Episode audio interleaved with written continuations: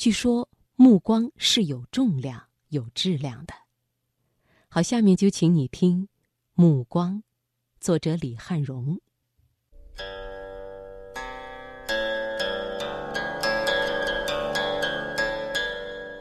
一张琴，一轴画，一朵青花，一方古月，一寸光阴，一壶酒，一纸诗书，一年华。年华，年华。久远的历史，漫长的光阴。寂静之时，放慢生活脚步，享受生活美学。财经夜读，倾情奉献生活中的美学，美学，共享一段诗情画意的典雅人生。人生。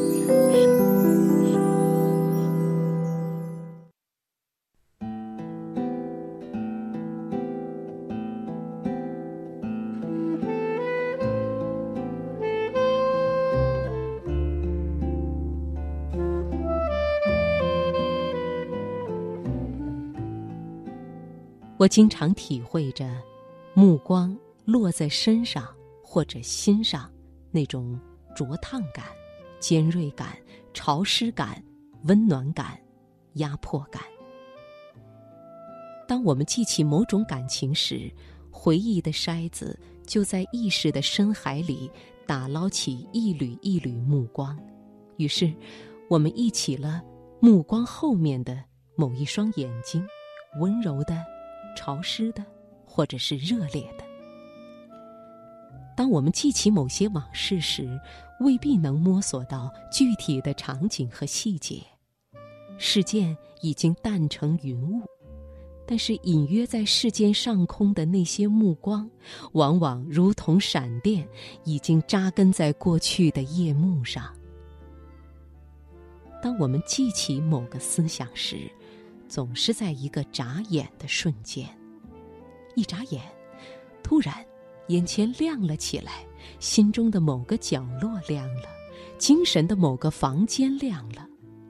于是，我们重新进入这个思想，并且被这个思想照亮。为什么一眨眼间就重逢某个思想？那是因为一眨眼间，我们的眼睛。记起了某个目光，沉思的、焦虑的、顿悟的、狂喜的、成名的，而那思想正是由这样的目光浇筑而成。目光的重量远远大于我们的体重。其实，我们的身体，我们身体里面的那颗心。正是收藏和贮存目光的库房。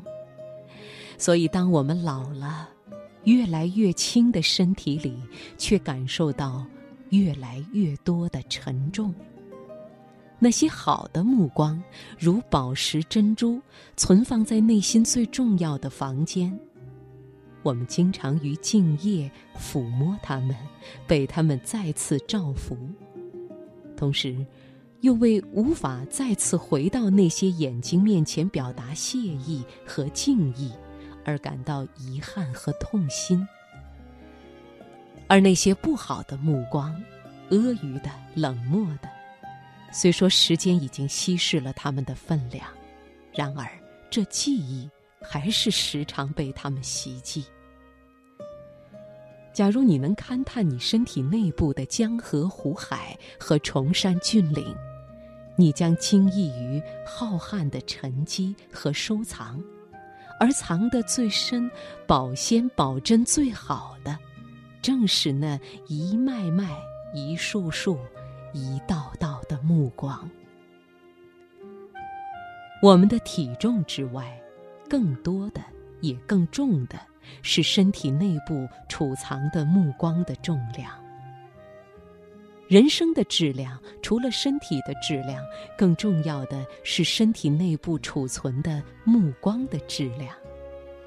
圣人体内一定存放着高质量的目光，这样的目光如水、如雪、如虹，如星，如月，如雨，如纯棉，如黑夜的灯，如冬日的炉火，如妩媚的青山，如雨后的草叶，如月光里展开的大海，那深邃的沉思和悲悯，如闪电穿透长夜，又谦卑的消融于长夜。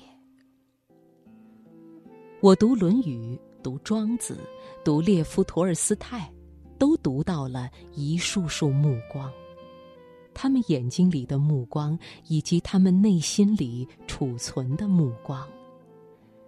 圣人从目光的丛林中走过，从生灵的泪雨血河里趟过，他们的眼睛望见了苦海的深处。望见了生存莽原上伤痛的背影，同时，他们的眼睛又与长夜深处、星空高处某个神圣的目光对接，于是，一种深达海底又接星辰的伟大心胸，展开于他们体内，发自于人的内心。却蕴藏了宇宙般深广思想和爱意的目光，终于降临世间。于是我经常问自己：你的体内该存放怎样的目光？你渴望收藏的那些好的目光，是在陆续凋零，还是在陆续生长？你如何在紫外线等有害射线频频伤害的大地上捕捉并珍藏那些美好的光线？穿过日渐破败的森林，你怎样寻找种子那暗淡的目光？在长久的与它对视之后，你是否播种它，并祈祷在雨过天晴的早晨，看见一株嫩芽噙着泪珠？表达着胆怯的希望。我又该向生活、向历史、向覆盖着陨石和青草的土地，投去怎样的目光？我该向那瘦瘦的溪流、细细的泉眼，投去怎样的目光？你看，那朵小小的草花就要开了，仿佛一点粗暴的声音。就会让它熄灭。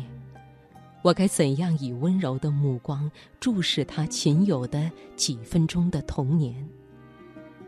无家可归的燕子，怯怯地降落在我的阳台，怯怯地以公元前的方言试探我的心思，试探我对春天的态度。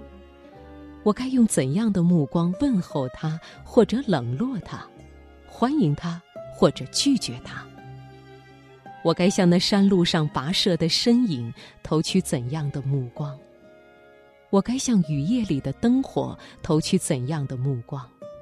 我该向一直在深夜里最高处凝视我的那些神圣的星星投去怎样的目光？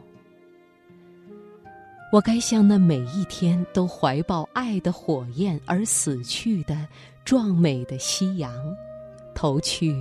怎样的目光？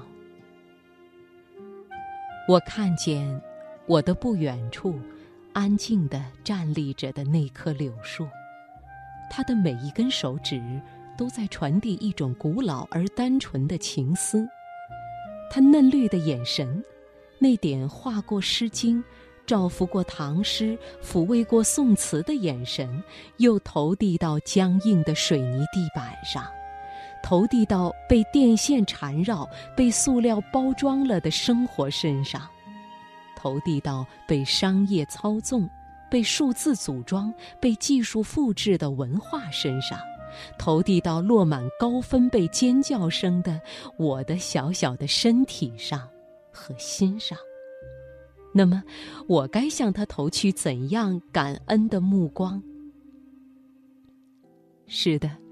我收藏着来自历史、来自自然、来自生活、来自人群的各种各样的目光，同时，我投去的目光也将被收藏，被某棵树收藏，被某朵花收藏，被某条河流收藏，被某盏灯收藏，被夜半的某颗星收藏，被近处或远处的某个心灵收藏。